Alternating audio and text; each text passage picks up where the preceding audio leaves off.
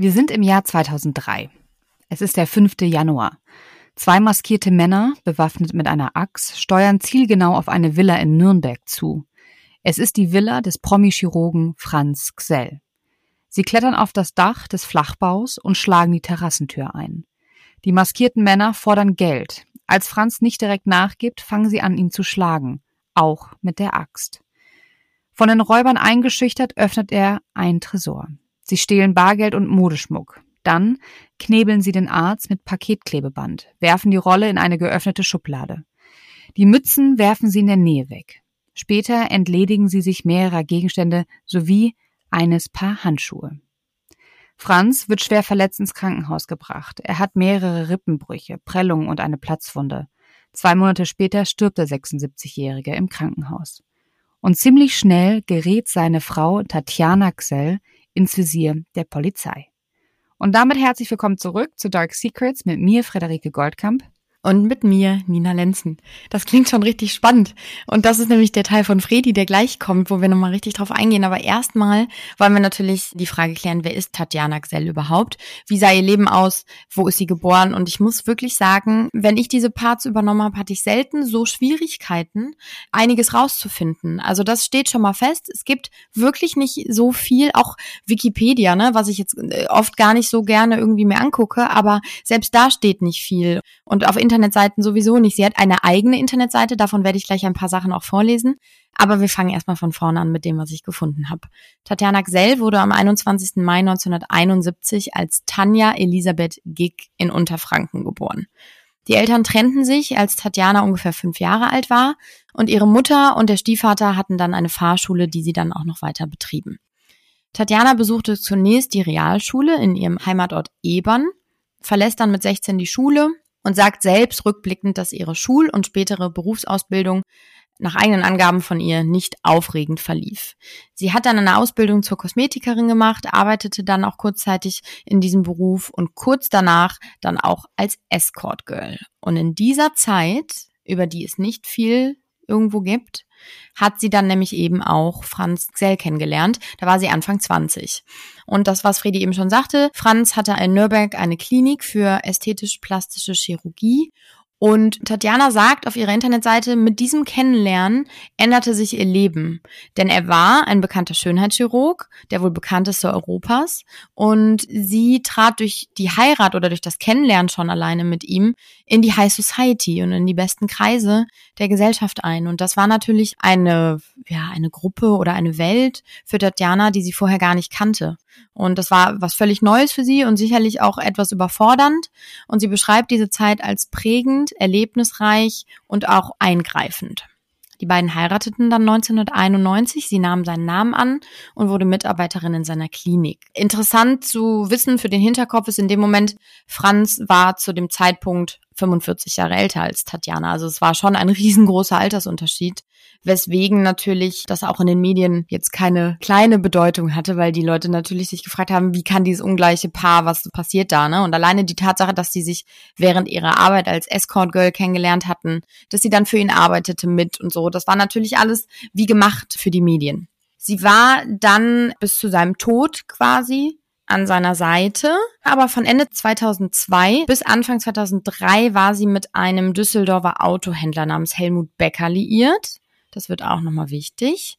Und später, so um die 2006, hat sie dann nochmal eine sehr medienträchtige Beziehung mit Fairfried Prinz von Hohenzollern, genannt Foffi, so werden ihn die meisten kennen ja, das war eine sehr eigenartige Beziehung, kann man sagen. Da werde ich euch aber später auch mehr zu erzählen. Also man kann eigentlich wirklich sagen, dass man Tatjana vor allem eben durch die Beziehung zu Franz Gsell kennt und dann natürlich durch diesen sehr dubiosen Überfall mit seinem Tod, also ne, dieser, dieser Überfall hatte ja den Tod zur Folge und dass dieser Fall auch heute eigentlich immer noch sehr, sehr viele Rätsel und Fragen aufwirft, wenn man sich das anguckt. Aber das kann uns Fredi sicher besser erzählen.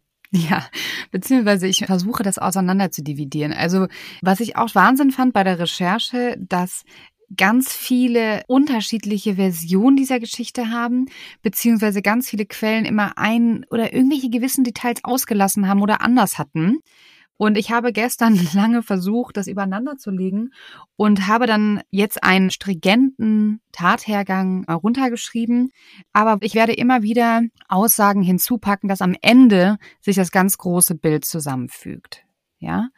Gut. Nina, wenn du nicht mehr mitkommst, sag Bescheid. Ich bin sehr gespannt. Sehr gut. Also, die Tat und das Verfahren. Laut eigener Aussage, und so steht es auch in dem Buch Die nackte Aussage von Tatjana, war sie zu dem Zeitpunkt der Tat gar nicht in Nürnberg, sondern in Marbella mit dem gewissen Herrn B also mit dem Helmut, über den ich auch gleich nochmal spreche, mit dem sie ja da eine, eine Beziehung gepflegt hat. Und erst als sie mehrere verpasste Anrufe der Polizei bekommen hatte und das Krankenhaus, eilte sie zurück nach Hause. Sie hat das in einem Interview und in ihrem Buch so beschrieben, dass sie mit ihrem Herrn B in Marbella saß, in einem Café und in einem Restaurant und die da schön geschmaust haben. Und sie hatte die ganze Zeit unbekannte Anrufe und ist erst nicht drangegangen tatsächlich. Und erst als es nicht aufgehört hat und sie später dann mal ihre Mailbox gecheckt hat und Nachrichten bekommen hat von der Polizei, mit ihrem Mann wurde überfallen und vom Krankenhaus, mit ihrem Mann liegt schwer verletzt im Krankenhaus, eilte sie natürlich sofort zurück nach Hause. Sie soll sehr aufgebracht gewesen sein, so schreibt sie es im Buch. Sie sagt aber nicht genau, warum sie so aufgebracht war. Also sie war natürlich aufgebracht emotional wegen dem, was passiert ist, aber vielleicht könnte sie auch noch aus anderen Gründen aufgebracht sein, kleiner Teaser. Und Herr B soll damals gar nicht reagiert haben, sondern soll ja, auch komisch, ne? Also ist der Lover natürlich, aber wenn der Ehemann schwer verletzt im Krankenhaus liegt, erwartet man ja eigentlich eine Reaktion in irgendeiner Art und Weise. Und wenn es ein, oh Gott, Schatz, es tut mir leid, lass uns sofort nach Hause fliegen, kam nicht. Und sie eilte, wie gesagt, sofort zurück nach Nürnberg ins Krankenhaus zu ihrem Mann. Und dort begann halt der Albtraum für sie richtig. Ne? Also klar, ihr Mann liegt schwer verletzt im Krankenhaus. Sie wird natürlich von der Polizei verhört. Und sie sagt selber, sie merkte ziemlich schnell, dass sie nicht einfach nur eine Zeugin ist, sondern sogar verdächtigt wird. Und es ist tatsächlich ein Fall, den die Justiz sehr lange beschäftigt hat. Und in diesem Verfahren gibt es immer wieder Überraschungen und neue Wendungen. Und deswegen möchte ich euch jetzt erstmal mit der ersten Theorie der Ermittler der Staatsanwaltschaft behelligen. Also direkt am Anfang war die Theorie, Tatjana ist finanziell am Ende, weil sie ja monatelang mit ihrem neuen Lebenspartner und dem früheren Autohändler Helmut Becker im spanischen Marbella war. Ne? Die haben da richtig schön auf Kosten von Franz Xell gelebt, die haben da richtig Kohle ausgegeben und einfach am Ende hatten sie gern kein Geld mehr. Und Sie vermuten, dass Tatjana Autoschieber auf Franz Xell, also ihren Mann auf den Hals gehetzt haben, um halt ihre Hotelrechnung auf Marbella bezahlen zu können. Ja, ich finde, das klingt richtig plump, ne? So, okay, ich brauche Geld, was mache ich ja? Autoschieber sollen irgendwie meinen Mann angreifen, um das Geld zu bezahlen. Und das habe ich am Anfang auch nicht verstanden. So, was hat das denn mit Autoschiebern zu tun? Und wieso, wie kommt man auf die Idee, wenn man seine Rechnung nicht bezahlen kann, dass man dann direkt Autoschieber dem eigenen Mann auf den Hals hetzt. So, und es liegt wohl daran, Franz Gesell hatte halt einen Sportwagen, der aber auf Tatjana zugelassen war. Dieser Sportwagen hatte einen Wert von 100.000 Euro und er hat ihn halt nicht an sie herausgegeben. Und so hat sich wohl laut der Staatsanwaltschaft Tatjana dazu entschlossen, den Schlüssel und Fahrzeug ihrem Ehemann unter Androhung und gegebenenfalls auch Anwendung von Gewalt abnehmen zu lassen also durch die Einbrecher. Und die Schlüssel und Papiere verwahrte der Arzt in seiner Villa in einem Safe und der Wagen stand natürlich in der Garage. Und Dazu soll Tatjana die bisher unbekannten Täter beauftragt haben. Das Auto sollte später durch die Autoschieberbande gegen 30.000 Euro übergeben werden. Und natürlich brauchte Tatjana eine Person ihres Vertrauens, die diesen, ja, diesen Handel sozusagen überwacht. Und ich muss gerade lachen, weil das hat ein Staatsanwalt gemacht tatsächlich. Weil Tatjana hatte einen alten Schulfreund, der war Staatsanwalt und den hat sie äh, dazu bekommen, dass sie sozusagen diesen Deal überwacht und sie zusieht, dass das äh, auch funktioniert und Schmiere steht. Und dafür hätte er 5000 Euro bekommen. Also Wahnsinn, was Leute für 5000 Euro machen, habe ich da auch gedacht. Und natürlich ist 30.000 Euro eine Stange Geld, aber scheinbar muss es damals noch viel, viel mehr wert gewesen sein, weil was für ein Risiko kann man denn für 30.000 Euro bitte eingehen? Ich glaube, ich ja. musste kurz nachdenken. Ich glaube aber, wenn man wirklich, jetzt gehen wir mal von dem Fall aus, dass das alles so stattgefunden hat, wenn man mhm. in Geldnot ist und wirklich Geld braucht und gar nicht anders weiter weiß oder irgendwie gar keine andere Möglichkeit hat, ich glaube, dann gibt es Menschen, nicht jeder, ne? Also ich mhm. würde es mhm. nicht machen, wobei wenn du meine Arbeitskollegen fragen würdest, ich würde für Geld alles tun wahrscheinlich, aber weil ich da immer Jokes mache auf der Arbeit, aber trotzdem, es gibt halt Menschen, die einfach alles tun würden und von nichts zurückschrecken. Und dann ist sowas und lass die zwei, also lass jetzt mal Tatjana und Helmut im Urlaub völlig mhm. auf die mhm. Stränge geschlagen haben und dann sitzen die da abends beide völlig angesoffen und sagen sich, Schitte, wir brauchen Geld. Ja, dann lass das doch einfach so machen. Also es kann ja auch alles total spontan eine Idee gewesen sein, die dann halt mhm. eben einfach nicht so gut funktioniert hat. Und so, das klang auch für die Staatsanwaltschaft am plausibelsten, deswegen war das auch deren Theorie. Und Tatsache ist ja, dass unbekannte Täter am Abend des 5. Januars in die Villa der Xels, also von Franz, auch eingedrungen sind. Und Jetzt wird's nämlich auch spannend, weil hier ist jetzt was anders als zu dem, was ich am Anfang gesagt habe. Am Anfang habe ich ja gesagt, dass sie ihm gedroht haben und Geld und Schmuck mitgenommen haben. In dieser Version ist es so, dass sie unter Androhung von Gewalt den 76-Jährigen zwangen, den Wandtresor zu öffnen. Und da sie weder den Autoschlüssel noch den Fahrzeugbrief fanden, haben sie den alten Mann misshandelt finde ich, macht auch irgendwie Sinn. Und wahrscheinlich haben sie dann noch Schmuck im Tresor gefunden und Geld und haben das halt dann wenigstens mitgenommen. Franz erlitt Gesichtsprellungen, Rippenbrüche, auch eine Lungenquetschung und scheinbar, laut dieser Quelle, soll er daran auch elf Wochen später gestorben sein. Es gibt auch Quellen, die sagen, er hat sich irgendwie infiziert im Krankenhaus und ist daran gestorben. Auf jeden Fall, die Täter flüchten ohne das Auto und die Nachbarn alarmieren die Polizei. Wobei auch hier gibt es wieder eine Version, wo vielleicht nicht die Nachbarn die Polizei gerufen haben, sondern jemand ganz anders. Aber dazu komme ich gleich. Also ihr seht, es gibt verschiedene Versionen der Tat, aber es puzzelt sich langsam zusammen und vor allem der Kern ist immer gleich. Tatjana und Helmut haben kein Geld und sie hat eine Autoschieberbande beauftragt, um diesen 100.000 Euro Wagen zu klauen, um da 30.000 Euro für zu kriegen. Also es ist ein beauftragter Raubüberfall, der wirklich tragischerweise schief ging. Und Tatjana wird dann auch im April, also im Januar war der Überfall, im März stirbt Franz, im April wird Tatjana festgenommen und in U-Haft gesetzt. Der Verdacht, Anstiftung zum Mord. Na klar. Und an dieser Stelle würde ich auch gerne einmal kurz über Helmut Becker sprechen, über den mysteriösen Herrn B., weil er war der Geliebte von Tatjana und war ein Autohändler aus Düsseldorf. Und er hatte tatsächlich so ein kleines Mini-Imperium, könnte man sagen. Aber zu diesem Zeitpunkt ist sein Imperium zusammengebrochen. Und ganz viele von seinen Angestellten, er hatte Hunderte, mussten halt um ihre Jobs bangen. Und in dieser Zeit, wo was er aufgebaut hat, im Scherben lag, vergnügte er sich halt mit der Tatjana in Marbella. Und dort haben sie halt dieses Luxusleben geführt, haben Empfänge gegeben für andere Promis, obwohl sie halt gar kein Geld hatten. Und halt vieles auf Kosten von Franz. Und halt darüber hinaus haben sie halt dann irgendwie Kredite aufgenommen, sich Geld erschnort, müssen sie wohl auch haben von Freunden und so. Und so sind die beiden halt in ihre große Geldnot geraten. Und Tatjana sitzt mittlerweile ja im Gefängnis in U-Haft und hat alles abgestritten, hat immer abgestritten, was damit zu tun zu haben, bis Oktober 2003 weil da hat sie nämlich ein umfassendes Geständnis abgelegt. Sie gesteht, sie hatte mit einer Bande von Autoschiebern vereinbart, dass die Gangster für 30.000 Euro Gegenleistung ihren wertvollen Mercedes stehlen könnten. Wegen ihrer finanziell beengten Situation benötigt sie das Geld kurzfristig, heißt es in der Erklärung von der Nürnberger Justiz. Und anschließend wollte das Ehepaar den Ermittlungen zufolge nochmals die Versicherung abkassieren. Und Kontakt zu der von Belgrad aus agierenden Bande hatte sie offenbar über eine Verkaufsannonce, wo sie erfolglos versucht hat, den Wagen zu verkaufen. Also, das muss man sich mal überlegen. Die versucht, den Wagen zu verkaufen. Daraufhin kontaktiert sie eine Autoschieberbande aus Belgrad und hat ihr wahrscheinlich eine andere Lösung vorgeschlagen und hat sie gesagt, ja, das machen wir. Und jetzt aber, was hier spannend ist, weil sie sagt, bisher war es ja immer so, dass der Plan nur von Tatjana war und von Helmut B. und dass der Franz einfach nur ein Opfer ist. Aber sie sagt ja, anschließend wollte das Ehepaar nochmal die Versicherung abkassieren. Bedeutet ja, Franz hing da irgendwie mit drin. Und die Staatsanwaltschaft nach dem Geständnis ging auch davon aus, und das ist jetzt ihre zweite Theorie, also sie wächst oder ne, die verändert sich ja, dass sie sagen, okay, der Chirurg wusste davon, dass der Wagen an die Autoschieber übergeben werden sollte. Aber warum ist es denn dann so schief gegangen? Und dass Franz da irgendwie mit drin hängt, dafür gibt es tatsächlich auch weitere Hinweise. Und zwar habe ich nämlich noch einen Text gefunden vom Tathergang, wo ich Hinweise darauf gefunden habe, dass Franz davon wusste. Und das würde ich euch gerne jetzt auch einmal vortragen.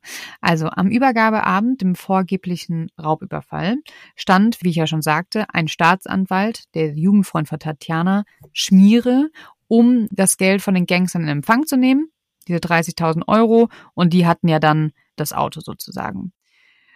Doch was man jetzt festgestellt hat im weiteren Verlauf der Ermittlung ist, dass die Autoschieber, die ja eigentlich sozusagen, die wollten ja alle zusammenarbeiten, von vornherein entschlossen waren, gar nicht das Geld zu zahlen, sondern die über den Tisch zu ziehen und sie wollten eigentlich mit Wagen und den ganzen Papieren einfach nur abhauen und die auch notfalls sich mit Gewalt nehmen.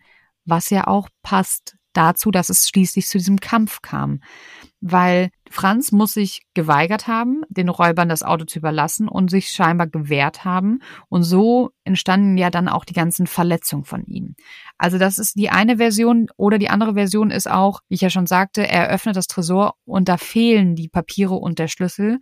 Und deswegen kam es zum Kampf. Wobei ich mich natürlich frage, wenn Franz davon gewusst haben sollte, warum sollte er dann sich weigern? Und das habe ich mich die ganze Zeit gefragt. Warum, wenn das ein Ding war von denen, dass sie gesagt haben, wir machen das gemeinsam, warum weigert er sich denn dann, wenn die Räuber kommen?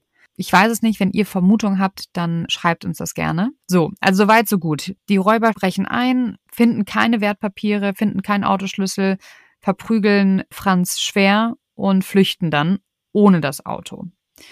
Was jetzt spannend wird, ist nämlich, ich hatte ja vorhin gesagt, dass die Nachbarn die Polizei gerufen haben. Laut dieser Quelle war es aber Franz, der die Polizei selber rief und das erst eine erhebliche Zeit nach der Flucht. Also normalerweise würde man ja davon ausgehen, dass man sofort die Polizei ruft. Das soll er wohl nicht gemacht haben. Und als die Beamten die Wohnung betraten, lag Franz wohl gefesselt auf dem Bett, sodass die Polizisten keine Zweifel an einem Raubüberfall hatten. Jetzt frage ich mich natürlich, wie hat er auf dem Bett die Polizei gerufen? Hat er die Polizei gerufen und sich dann selber gefesselt? Aber wie kann man sich denn selber fesseln? Ja, also, ne? es passt irgendwie alles nicht zusammen. Also, dass die ja ihn gefesselt haben, ist ja erwiesen. Man hat ja auch später, habe ich ja gesagt, von diesem Tape, äh, von dem Panzertape, die Reste gefunden. Es hatten die auch alles weggeschmissen und so. Deswegen, das muss stimmen. Nur, also die Täter haben ihn gefesselt. Aber wie hat er dann selber die Polizei angerufen? War vielleicht das, ein Täter noch da und hat das Telefon an seinen Dings gehalten? Ich fände es ganz komisch. Ja, es ist wirklich komisch. Und mehr Sinn, wenn dann die Nachbarn die Polizei rufen. Aber warum sollte diese Quelle schreiben, dass Franz selber die Polizei anrief und das auch erst lange Zeit später?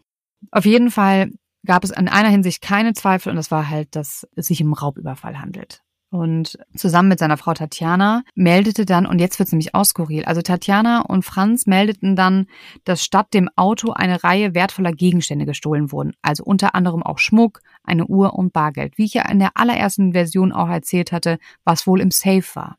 Und jetzt wird es auch crazy, weil Teile davon, von diesem gestohlenen Schmuck, hat die Polizei Wochen später bei erneuten Durchsuchungen in der Villa gefunden. Halt nur gut versteckt. Das heißt, die haben angegeben, dass es gestohlen worden wäre, dabei wurde es gar nicht gestohlen. Ja. Ist alles ein bisschen komisch. Mhm. Ist alles ein bisschen, wo man sich denkt, hm.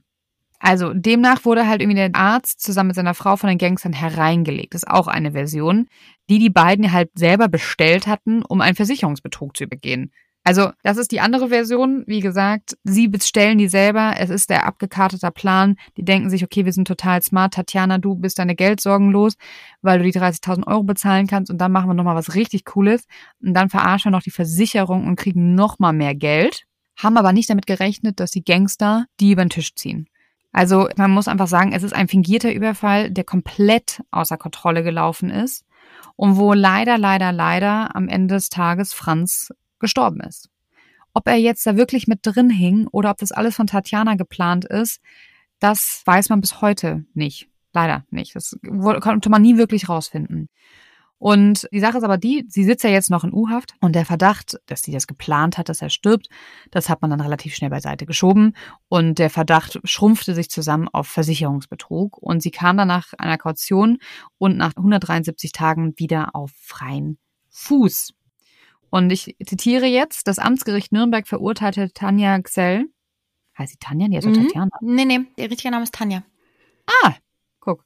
Also das Amtsgericht Nürnberg verurteilte Tanja Xell am 30. Juli 2004 wegen versuchten Versicherungsmissbrauchs, Vortäuschen einer Straftat und versuchten Betrugs zu einer Gesamtfreiheitsstrafe von einem Jahr vier Monaten mit Strafaufsetzung zur Bewährung. Das heißt, deswegen kam sie raus. Ne? Dafür wurde sie dann verurteilt. Versicherungsmissbrauchs, Vortäuschung einer Straftat und versuchter Betrug. Und dadurch, dass ihr Mann ja bei dieser ganzen Tat gestorben ist, hat sie ein Vermögen geerbt von 2,2 Millionen Euro. Sie ging also als reiche Frau aus dem Gefängnis raus. Und tatsächlich wurden aber auch zwei Männer verurteilt, und zwar die zu dieser Autoschieberbande angeblich gehörten, ein Welimir V und ein Ingo H., wurden jeweils zu fünf Jahren, sechs Monaten der Welimir und zwei Jahren und sechs Monaten der Ingo kamen die hinter Gitter. Und Gegenstand, das ist jetzt auch nochmal ein kleines Zitat, Gegenstand der vorgenannten Verurteilung waren strafbare Handlungen der Beteiligung im Zusammenhang mit der letztendlich gescheiterten Verschiebung eines Mercedes SL von Tanja Gsell, den sie ja nicht geschafft haben, ins Ausland zu bringen. Also es ging alles um diese Autoschieberei und dabei ist Franz Gsell gestorben und man konnte bis heute nicht klären, also man konnte klären, dass Tanja damit drin hing, dass sie das ja angeleiert hat. Aber ob der Franz da auch mit drin hing, weiß man nicht. Und was ich auch ganz krass finde, der Helmut, der wahrscheinlich ja auch ein bisschen, da er ja aus der Automobilindustrie kommt, vielleicht schon die Kontakte hat zu dieser Autoschieberbande oder nennen sie jetzt wieder Tatjana oder Tatjana auf diese Idee gebracht hat, der ist total fein raus. Also dem konnten sie nie was nachweisen und der konnte sich aus diesem ganzen Thema total rausziehen und hatte gar keine Probleme mit der Polizei, wurde auch nicht verhört. Und wer halt sonst noch ein Problem hatte, war halt dieser Jugendfreund, der Staatsanwalt, der halt Schmiere stand und der hat tatsächlich durch diesen Fall extrem Ansehen eingebüßt, surprised, und hat auch seinen Job als Staatsanwalt verloren, surprise. Und er versucht seitdem übrigens immer wieder oder bemüht sich immer wieder um eine Wiederaufnahme des Verfahrens. So. Und dazu spreche ich aber gleich mehr, weil es ist ja auch total spannend und was danach passiert ist mit Tatjana. Also sie hat ihren Mann verloren durch kuriose Umstände, ist auf einmal wirklich reich und lebt ihr Leben. Und ich würde sagen, die Presse hatte wahrscheinlich sehr, sehr, sehr viel Interesse an dieser Frau. Absolut. Denn als das alles, wie du gerade schon sagst, vorbei war, da hat sie natürlich weitergemacht und trat dann zum Beispiel 2004 in diversen TV-Sendungen und Shows auf. Zum Beispiel Big Brother oder Die Alm, wer es noch kennt. Das war auch ein sehr skurriles Fernsehformat. Ah, das habe ich, das hab ich gemocht, Die Alm. Mhm. Das fand ich cool. Ja, da war die Tati auch am Start. Und ich hatte es ja eben schon, und ich freue mich die ganze Zeit auf diesen Part, ich hatte es ja schon angekündigt. Sie war dann auch eben in dieser Beziehung mit Foffi. Und diese Beziehung wurde gekrönt durch eine Reality-TV-Serie, die bei RTL 2 lief, die den catchigen Titel trug Tatjana und Foffi, Aschenputtel wird Prinzessin. so. Da wisst ihr Bescheid. Ah, Alleine der Titel ist schon großartig. Die Macher dieser Show versprachen sich natürlich eine ganze Menge von diesen beiden, weil sie zu dem Zeitpunkt 35, er 63, das verspricht natürlich auch schon wieder ordentlich Zündstoff.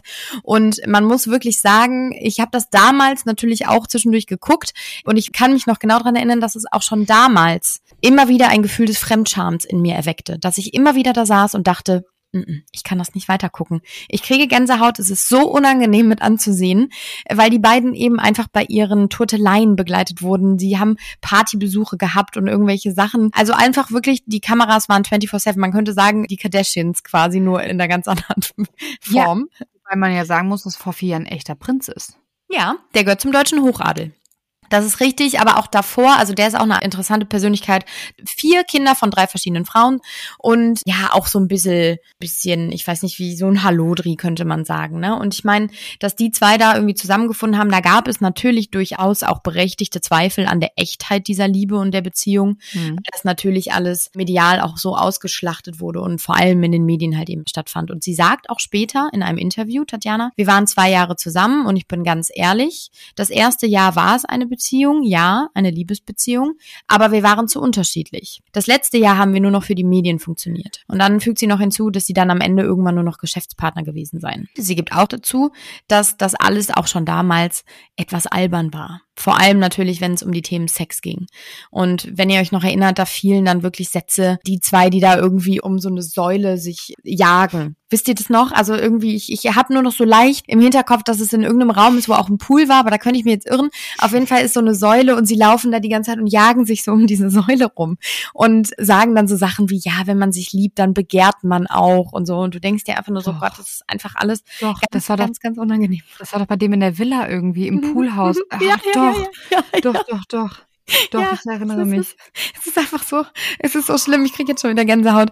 Und es wurde dadurch dann auch eben natürlich auf die Spitze getrieben, dass sie in dieser Serie auch heiraten wollten oder sollten, wie immer man es nimmt. Und die Hochzeit wurde schon vorbereitet und Tatjana bekam Benimmunterricht, weil sie ja durch diese Heirat daneben in den deutschen Hochrat einheiratet. Aber irgendwie zum Glück für alle Beteiligten, glaube ich, scheiterte diese Beziehung. Oh Wunder. Und Gründe geben sie dann oder gibt Tatjana später in einem Interview an, dass vor allem der große Altersunterschied und eben unterschiedliche Interessenslagen gewesen seien. So, soweit so gut. Ich glaube, spätestens zu diesem Zeitpunkt kannte ganz Deutschland Tatjana Gsell und sie war aus dem Fernsehen eigentlich nicht mehr wegzudenken. Sie hat dann noch diverse andere Sachen gemacht und das hat sie unter anderem auch tatsächlich ganz stolz auf ihre eigene Seite geschrieben. Also sie war nackt im Männermagazin Penthouse. Sie war 2008 die Werbefigur von der Erotikmesse Venus in Berlin. Sie machte dann aber auch sicherlich für sie weitere unschöne Schlagzeilen, als sie zum Beispiel im August 2008 einen Unfall in Berlin verursachte, als sie unter unter Alkoholeinfluss und Kokaineinfluss Auto fuhr. So dann auch im März 2009, als sie wieder alkoholisiert auf ein parkendes Fahrzeug drauf fuhr und daraufhin zu einer Geldstrafe von 46.000 Euro verurteilt wurde und ihren Führerschein abgeben musste. Also das sind alles so Dinge, die in dieser Zeit passierten. Jetzt muss ich dich einmal fragen, Friedi, wann war dann nochmal die Wiederaufnahme des Prozesses gegen sie? Ja, ungefähr zehn Jahre später, also 2014. Okay, dann mache ich noch kurz ein bisschen weiter, weil bis 2014 passierte noch mehr. Sie wurde nämlich dann auch nochmal selbst vor Gericht gezogen wegen Insolvenzverschleppung. Das war ein Gerichtsprozess gegen sie und Foffi. Da ging es darum, dass die zwei hatten eine, oder beziehungsweise Tatjana hatte eine Firma und Foffi war der äh, Geschäftsführer dieser Firma. Die hieß Tatjana Gsell Holding GmbH und sie gibt an, dass es eine Beauty- und Wellness Company war, die sich um die Medieneinnahmen kümmerte und 2009 hatten die eben einen Insolvenzantrag gestellt und man warf den beiden jetzt eben Insolvenzverschleppung vor und Tatjana, da erinnere ich mich auch noch sehr, sehr gut dran, sollte eben dann auch Aussagen während dieses Prozesses und es gibt eben, ähm, natürlich wird das alles auch wieder irgendwie von Reportern gecovert und sie kommt in den Gerichtssaal beziehungsweise läuft ins Gerichtsgebäude ganz in schwarz, die Haare so wellig blond an der Seite und dann haucht sie einfach nur ins Mikrofon. Mir geht es gut. Das sieht man doch. Und dann geht sie so in das Gerichtsgebäude rein und du denkst einfach nur so, hä? Das kann doch alles nicht wahr sein. Und auf jeden Fall sagt sie eben aus, da äh, und sagt halt eben, dass die Vorwürfe einfach nicht stimmen, dass zum Beispiel Foffi mit der Trennung 2006 schon aus der Firma ausgetreten sei und daraufhin wird Foffi dann auch freigesprochen von diesen Anschuldigungen, anders als sie hingegen, weil sie musste dann einen Strafbefehl akzeptieren oder hat sie akzeptiert über 8.400 Euro und ja, das war dann Ende 2000 10, damit wir ungefähr einmal den zeitlichen mhm. Rahmen festgesteckt haben. In der Zeit trat sie dann auch wieder, ja, oder machte Erotikfotos für ein Portal namens live-trip.com. Dann war sie 2013 bei Promi Frauentausch im TV zu sehen. Also es sind natürlich auch alles nur so ganz hochklassige TV-Magazine oder TV-Shows, in denen sie stattgefunden hat. Ihr wisst, da, da lässt sich ein Schema erkennen, so finde ich auf jeden Fall. Ja, und dann bin ich auch schon in dem Zeitraum ungefähr. Danach kamen noch mal ein paar andere Sachen, aber da gehe ich gleich nochmal drauf ein, weil mhm. dann kommt ja dann nochmal die Wiederaufnahme des Prozesses. Ja, ich muss davor sagen, ich habe Tatjana Xell mal kennengelernt, tatsächlich in Frankfurt. Ja. Und mir fällt gerade ein, es kann tatsächlich auch ungefähr vor zehn Jahren gewesen sein. Also als wieder Bewegung in den Fall kam, da habe ich sie ganz traurig, was war ganz schlimm. Es gab eine ganz tolle Bar in der Nähe von der Frankfurter Oper mit einem unglaublich attraktiven griechischen Keeper, wirklich, das weiß ich noch bis heute, er war so gut aus, ich war so verknallt in den. Und dann bin ich immer allein in diese Bar gegangen, weil ich diesen Typen so toll fand. Und saß alleine da und neben mir ganz alleine, völlig traurig. Nein. Saß Tatjana Xell, doch. Ach, und sie hatte ihren kleinen Hund dabei und der kleine Hund ist die ganze Zeit bei mir auf den Schoß gesprungen. Dann kamen wir irgendwann ins Gespräch und da hatten wir ein richtig nettes Gespräch. Die Tati und ich. Mama. Ich glaube auch wirklich, dass die einfach so eine richtig verlorene Seele ja, immer war. Ne? Also die war so eine gescheiterte Existenz, die irgendwie die immer wieder falsche Entscheidungen getroffen hat. Ja, und immer wirklich von einem ins nächste gestolpert ist. Und auf jeden Fall, sagen wir gerade, es kam wieder Bewegung in den Fall es gab da tatsächlich dann DNA-Spuren, die die tatsächlichen Räuber ermittelt haben. Und dann wurden die auch verurteilt. Die richtigen Täter, ich konnte bis zum Verrecken nicht rausfinden, wie die richtigen Täter heißen. Und wie dann auf einmal rauskam, dass die Velimir und Ingo, warum dies jetzt auf einmal nicht mehr waren, sondern andere. Seht es mir nach, ich konnte es nicht rausfinden. Ich vermute mal, die gehören trotzdem irgendwie alle zu einer kleinen Räuberbande.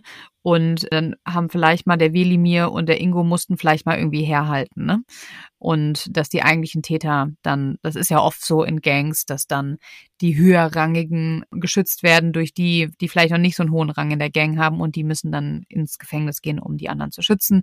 Irgendwie so habe ich mir das dann zusammengereimt. Auf jeden Fall dadurch, dass es neue DNA-Spuren auch gab, hat der Stefan M., der, wir erinnern uns, der Jugendfreund und Staatsanwalt, der Schmiere stand, äh, was für auch für ein Staatsanwalt, Wahnsinn, ey für 5000 Euro. verliebt in die Irre. und wollte ich einfach wirklich verliebt in Tatjana. Es gibt auch nämlich Gerüchte, dass die auch eine Beziehung hatten, tatsächlich. Mhm. Hundertprozentig. Dann waren die wahrscheinlich verliebt und er strebt eine Wiederaufnahme an und Tatjana direkt mit, weil sie die Chance genutzt hat, um ihre Aussagen, die sie ja vorher gemacht hat, abzuändern.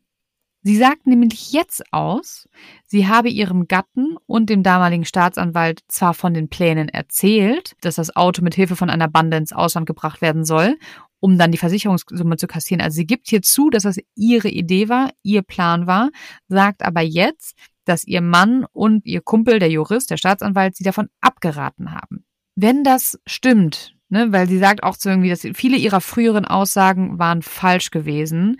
Und das begründet sie damit, dass sie halt von den äh, Ermittlern unter Druck gesetzt worden ist. Und der leitende Polizeibeamte soll wohl zu ihr gesagt haben, sie solle endlich ein Geständnis ablegen und dass sie in dieser U-Haft zu irgendwelchen Aussagen genötigt worden ist. Und dass sie halt einfach irgendwas dann gesagt hat, das, also das heißt Schutzbehauptung, wenn du halt eine Aussage machst oder ein Geständnis ablegst, um nur nicht verdächtig zu werden, irgendwie mit der Tötung zusammenzuhängen. So.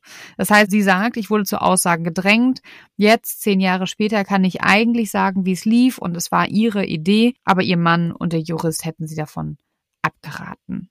Und wenn das stimmt, das wollte ich mich gerade sagen, jetzt greife ich den Gedanken wieder auf. Und ich glaube, dass das stimmt, weil dann würde das nämlich Sinn machen, warum der Mann sich gewehrt hat. Wir haben ja vorhin die ganze Zeit darüber gesprochen, warum hat Franz sich denn gewehrt, wenn er das doch mit der Tatjana zusammen geplant hat. Also das, so, du gehst ja da nicht dahin und sagst, okay, wir haben das geplant, liebe Romain, kommst du mir nach Hause und ich gebe euch das alles und dann stehen sie tatsächlich vor dir, maskiert und mit einer Axt, dann fängst du ja nicht dann an, dich zu wehren.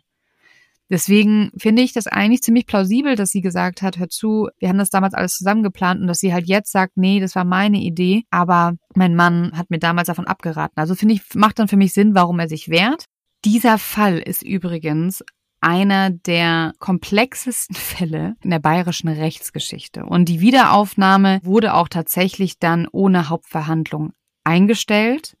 Und 2014 wurden diese zwei Rumänen, die verurteilt wurden, habe ich ja gerade gesagt, es wurden ja zwei andere verurteilt wegen Raubs mit Todesfolge und die wurden zu elf Jahren Haft verurteilt. Wer diese zwei Männer waren, konnte ich wie gesagt nicht rausfinden. Sie hatten aber gestanden, 2003 ins Anwesen der Excels eingestiegen zu sein.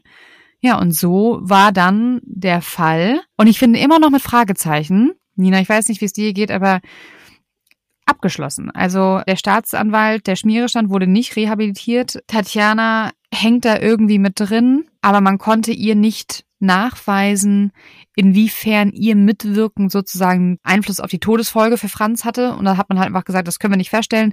Sie hatte zwar diese Idee, aber mehr halt sozusagen nicht. Und dafür hatte sie ja schon ihre Strafe. Das heißt, dafür kann sie ja nicht wieder belangt werden. Ja, und somit war das, das Thema dann vorbei. Und zwei unbekannte rumänische Männer sitzen dafür im Gefängnis für elf Jahre von dieser Autoschieberbande. Und ich finde es einfach so skurril und das hat mir auch so viel Kopfzerbrechen gebracht, weil ich dachte, Wahnsinn, ey, was für ein komplexer Fall, aber auch irgendwie gleichzeitig nicht, weil es ja eigentlich irgendwie so simpel ist. Also die, diese, dieses Motiv ist ja so, ich würde nicht sagen plump, aber irgendwie schon. Das ist ja so ein simples Motiv. Und dann ist leider dieser Mann dabei gestorben, tragischerweise, weil ich mir nicht vorstellen kann, dass das geplant war. Ja, und jetzt leben alle irgendwie so ihr, ihr Leben weiter. Also ich kann da auch gerade nicht mein, ja, ich kann gerade meine Emotionen dazu gar nicht in Worte fassen. Also deswegen, ich ringe gerade um Worte, um, ja, ich kann es gerade nicht auf den Punkt bringen. Sorry. Vielleicht mache ich dann erstmal noch einmal weiter, weil es ging ja auch danach für Tatjana in ihrem Leben weiter. Nämlich ja. hat sie dann 2018 im Dschungel mitgemacht, erreichte den achten Platz. Also sie war immer noch irgendwie medienpräsent mhm. und sagt selbst auf ihrer Seite, und da musste ich auch wieder sehr schmunzeln, steht, dass sie auch schon damals eine der meist fotografierten Frauen Deutschlands gewesen sei. Und ich zitiere jetzt einfach mal eine kleine Passage, die wirklich auf ihrer eigenen Internetseite steht. Tatjana Gsell ist seit vielen Jahren nicht nur in Deutschland, sondern auch in Österreich und der Schweiz ein Begriff und hat einen Bekanntheitsgrad von rund 80 Prozent. Also das sagt sie über sich selbst, sagt dann auch, dass sie in der Vergangenheit Werbedeals für Marken wie Mini Cooper, Davidoff und Swarovski hatte. Und jetzt fragt man sich natürlich, oder wir haben uns das auch gefragt, was macht diese Frau heute? Denn nach dem Dschungel 2018, das ist jetzt auch schon ein paar Jahre her, wurde es etwas ruhiger wieder um sie. Mhm. Und plötzlich im Juni 2023 puffte ein neuer Instagram-Kanal von Tatjana Gsell auf und sie war auf einmal wieder da nach ja nach längerer Funkstille eben und diese Instagram-Präsenz die wurde natürlich gekrönt mit einem komplett neuen Look. Sie sieht aus wie eine Barbie-Puppe. Guckt es euch an, ihr fallt nach hinten über. Also es ist wirklich so ein Bild, wo du das Gefühl hast, es könnte auch so ein Avatar oder so ein Alien sein, weil es so krass bearbeitet ist. So ein richtiger Barbie-Look, so schreiben es zumindest diverse Medien, also so beschreiben die das. Das erste Foto war sie in einem vermutlich Fahrstuhl posierend in so einem lachsfarbenen Kleid mit tiefen Ausschnitt. Die langen blonden Haare fallen ihr über die Schulter und ihr Gesicht wirkt einfach glatter und definierter als jemals zuvor. Richtig dicke Lippen, markante Wangenknochen, so ein richtig starkes Make-up und eben das, was so auffällig ist, ist, dass diese Haut einfach so krass mit Weichzeichner bearbeitet zu sein scheint, dass sie eben gar nicht real wirkt. Also es wirkt wirklich wie so ein, ne, es gab doch diese KI-Avatare, die man von sich selber machen konnte, so erstellen lassen konnte. Das ja. haben voll viele Leute mal gepostet. Und ungefähr so, finde ich, sieht das aus. Also guckt es euch mal an. Unter Tatjana Xell findet man sie. ja. Und es ist so, ich meine, ihr Gesicht war ja auch schon früher sehr straff und faltenlos und mit Sicherheit, das hat, da hat sie zwar nie offen, öffentlich drüber gesprochen, aber wir können uns alle denken, was da passiert ist. Aber jetzt erkennt man ihre Haut gar nicht mehr. Also wisst ihr, wie ich es meine? Es ist so richtig, es ist so surreal. okay, live, Live-Reaktion von Fredi. ja, es ist, ja, es ist total skurril. Es ist total skurril. ich ja. Dieses, dieses Kinn. Ja, es ist Was alles. ist denn mit ihrem Kinn? Ich weiß also, nicht, es ist ganz. Also guckt es euch an. Ja. Also. ich glaube, ne? das ist, ich glaube, das ist echt, also es ist viel mit KI. Ja. Auf jeden Fall. Und halt super viel Weichzeichner. ein neues Bild vom aktuellen Shooting. Ja. Nee, Bilder findet ihr demnächst genau. Shootings. Mehr Shootings und Drehs sind in Planung. Leck mich am Arsch. Weißt du, wie sie aussieht? Kennst du noch diesen Ken-Typen, der unbedingt aussehen wollte wie Ken und jetzt aussieht wie Barbie? Sie sieht halt, sie ist auf dem besten Weg auch so, dahin auch so auszusehen. Also mhm. dieses Kinn ja, ist großartig, ne? Guckt es oh euch an, wir sind auf eure Reaktionen gespannt. Und natürlich im Zuge dessen, dass sie dann wieder so aufploppte, war natürlich auch klar, okay, wir brauchen wieder äh, ein Interview mit ihr. Und dann wurde sie auch angefragt und gibt dann auch ein Interview und erzählt, dass es ihr total gut gehe momentan und dass sie eine Detox-Kur gemacht habe, die ihr sehr gut getan habe. Das sei wahrscheinlich auch der Grund dann jetzt für dieses ähm, veränderte Äußerliche. Also, mhm. wir haben ja auch mal Detox-Kur beworben, ne? Unsere Le Fresh Juice-Kur. Wenn ihr danach so ausseht, bitte schreibt uns, dann mache ich mir wirklich Sorgen. Sorgen. Also wir sahen definitiv nicht so aus. Und ja, also natürlich das Netz beziehungsweise Fans sind, es gibt alle natürlich ganz viele verschiedene Meinungen. Manche freuen sich total, eine stellen dann auch die Echtheit der Bilder in Frage. Also die Kommentare unter dem Post sind auch großartig, die könnt ihr euch auch sehr gerne einmal angucken. Und ja, Tatjana verriet dann noch beiläufig, dass es für sie bald nach Dubai gehen würde und dass neue Projekte auf sie warten würden. Also es bleibt spannend. Ich habe jetzt auch gerade mal so im Kopf durchgerechnet. Es ist ja jetzt auch so, dass wenn die beiden Täter 2003 da eingedrungen sind, 2014 dann nochmal für elf Jahre verurteilt wurden. Das heißt, es müsste jetzt halt raus. wieder raus. Die kommen zwei ja. wieder raus. Genau. Deswegen, und da könnte ich mir vorstellen, dass da wieder vielleicht auf jeden Fall die ein oder andere Schlagzeile zu diesem Fall kommen wird. Mm. Und Diana Xell werden wir auf jeden Fall beobachten, vor allem ihr Instagram-Profil, weil ich könnte mir vorstellen, dass da so peu à peu ein paar Knaller rauskommen ich, oh, ich, ich lese mir gerade diese Kommentare durch. Ja, es ist großartig. You, you are like, es macht Spaß. You are like a newborn son for me. Every day I start with you gets brighter. I'm very happy with you. I'm so glad to have you. Wow, Tatjana, siehst klasse aus. Fabio, Küsse, wow, sehr schön. So natürlich. Einfach so natürlich. Nur Männer. Oh mein Gott, nur Männer. Der sehnsuchtsvoller Wünsche sinnlich sich in dir vereinen. Das, das Glück doch ein. Was? Der sehnsuchtsvoller Wünsche sinnlich sich in dir vereinen, das Glück doch einen. Ja, Sebastian, das mit dem Deutsch, das üben wir wohl noch. Wahnsinn, ne? Man kann zusammenfassen, Tatjana Gsell ist eine sehr skurrile Person, die mit Sicherheit in ihrem Leben nicht immer gute Entscheidungen getroffen hat und ich könnte mir vorstellen, dass sie auch einiges davon sehr bereut. Aber gut, am Ende des Tages hat sie so gehandelt, wie sie gehandelt hat, hat ja. sich die Entscheidung so ja gewählt für mich bleibt am Ende einfach nur von dieser Folge, was ich jetzt gerade die ganze Zeit im Kopf habe, wie sie und Foffi um diese Säule rennen und sich da irgendwie so jagen und necken. Und ich finde einfach dieses Bild, das muss ganz schnell wieder aus meinem Kopf heraus. Und ich habe auch ein wunderschönes Zitat, mit dem ich gerne diese Folge beenden würde. Einen galanten Handkiss für eine wunderschöne Frau, einer Edeldame. Oh Gott, und damit verabschieden wir uns in unsere kleine Sommerpäuschen. Ja! Ich freue mich. Wir ja. hören uns in vier Wochen wieder. Nina und ich haben Urlaub und erholen uns ein bisschen. Und sind dann Anfang und Oktober, glaube ich. Genau. Tag der deutschen Einheit ist die erste Folge, da sind wir wieder da. Wir freuen uns jetzt schon wieder auf euch. Also dann, innerhalb dieser vier Wochen könnt ihr natürlich all unsere Folgen einfach nochmal hören.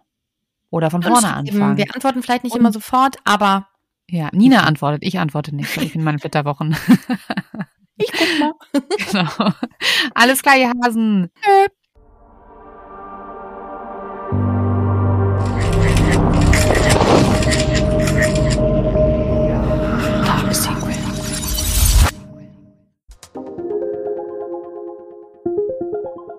Dieser Podcast wurde produziert von der Podcastagentur an der Alster.